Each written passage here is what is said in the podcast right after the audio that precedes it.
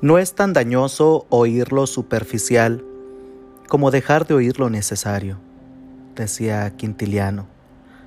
Hola, ¿qué tal? Sean todos bienvenidos a esta serie de podcast Vocación y Misión. Contigo el Padre Luis Maldonado y en esta ocasión te vengo a presentar un tema que considero es de vital importancia en todo proceso vocacional. Es la capacidad de escucha. Samuel era hijo de Alcaná y de Ana. Vivía junto al sumo sacerdote Elí. Y una noche Dios quiso mostrarle su vocación. De hecho, Samuel descansaba en una habitación cercana a la de su maestro cuando escuchó una voz, Samuel, Samuel, que le llamaba poderosamente la atención. Se extrañó a nosotros nos hubiese sucedido lo mismo, quizá. Pensamos que Dios debe llamarnos tal y como nos lo imaginamos y naturalmente dentro de nuestro horario de visita. ¿A quién se le ocurre venir a medianoche a hablar? Samuel se sobresaltó y luego le entró la duda. Esa llamada que creía sentir ¿Era fruto de la imaginación, del sueño o era efectivamente un deseo real de Dios? Podría haber seguido durmiendo, podría haber esperado a la mañana siguiente, podría haber pensado que era una de tantas cosas un poco extrañas que se imagina uno a veces. Aquello había sido solo una llamada vaga en el silencio. Pero, ¿sabes una cosa? Se levantó y fue a despertar a Elí. Escuchó una voz que llamaba en la intimidad del alma y acudió a quien pensaba que podía dar un buen consejo. Pero Elí no sabía de qué se trataba, porque él no había oído nada. Sin embargo, no se sorprendió de aquella llamada nocturna de Dios. Era un hombre experimentado, sabía que Dios a veces alterna urgencias y otras tantas silencios, llamadas fuertes y otras más leves que muchas veces desea que nosotros tomemos la iniciativa, eh, que nos prueba para ver si estamos receptivos, si nos levantamos del sueño, eh, si nos atrevemos a hablar. Pero la vocación es algo que se descubre de modo personal delante de Dios, no hablando con otro hombre. Eh, la vocación es un querer de Dios, es verdad Luego viene la respuesta generosa del hombre a, quien Dios está llamando. Y de ordinario suele haber un tercer elemento, la aceptación de esa respuesta por otro hombre. Si nuestra vocación está eh, encuadrada en una institución como la iglesia y muchas veces incluso aunque no lo esté, al final casi siempre tenemos que hablar con un hombre. Somos seres corporales, no somos ángeles ni somos solamente espíritus. Dios suele manifestar su voluntad, mi querido hermano, mediante signos, mediante signos externos, además de otros internos y espirituales. Y entre estos medios externos están algunas personas que con frecuencia Dios utiliza como instrumentos en el camino de nuestra vida. Como es lógico, esas personas no otorgan la vocación, pero sí tienen la obligación de discernir si la persona que tiene delante posee la suficiente madurez para ser admitida en el seminario, en el noviciado o en esta institución del tipo que sea, a la que esa persona se sienta llamada. Mira, Dios se sirve de ordinario de un hombre para verificar en lo posible la autenticidad de esa llamada que se siente o se cree sentir.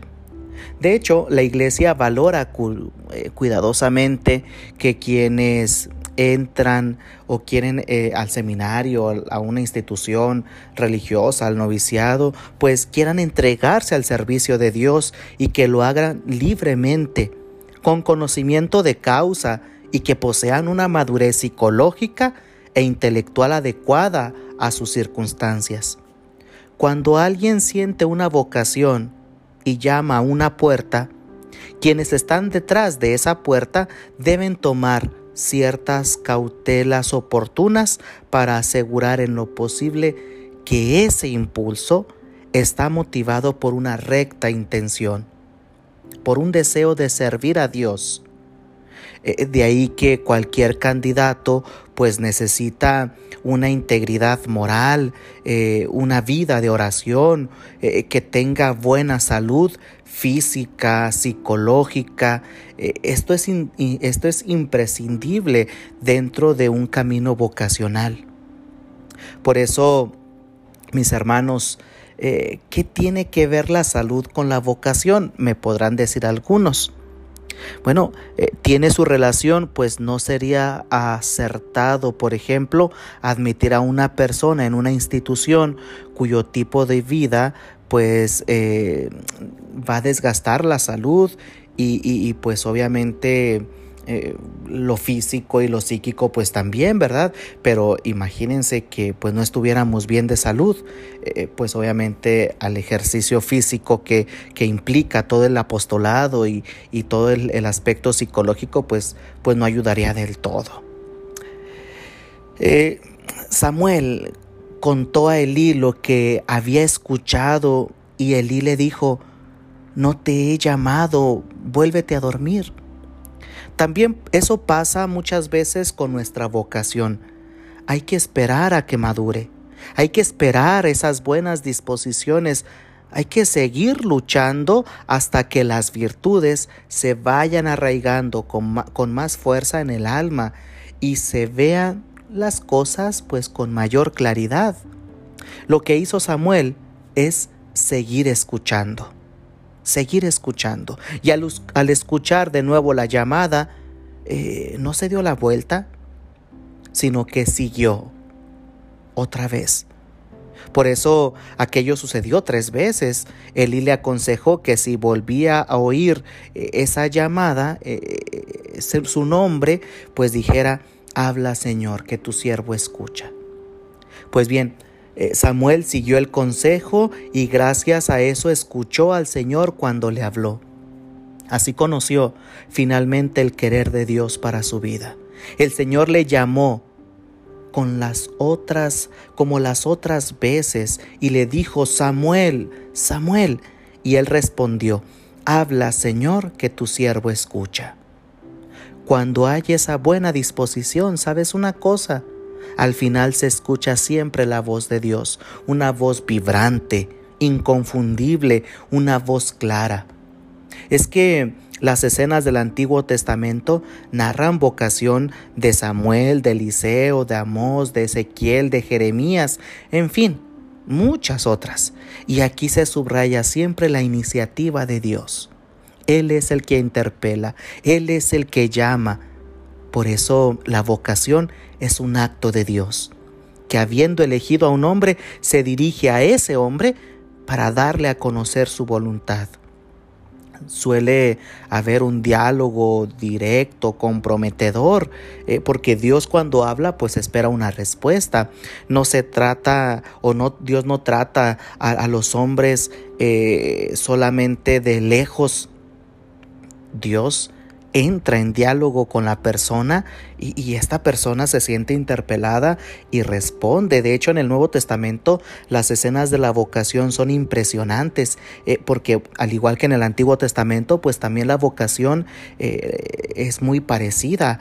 a, los grandes personajes del Antiguo Testamento. Jesús llama a personas concretas para que sean sus discípulos y los evangelistas recalcan que la iniciativa es de Jesús que llama a quien quiere.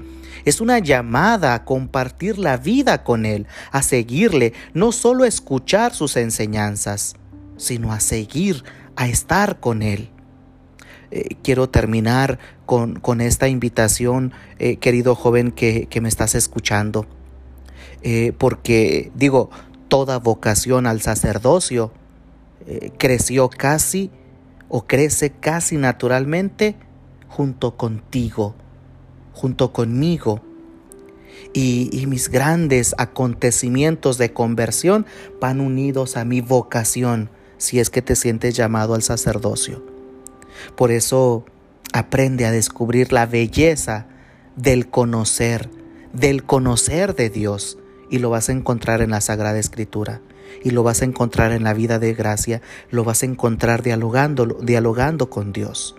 Eso te dará paz y alegría en tu corazón. Soy el Padre Luis Maldonado. Me despido haciéndote una invitación y una pregunta. ¿Qué quiere el Señor de ti? Este es tu podcast Vocación y Misión. Hasta la próxima.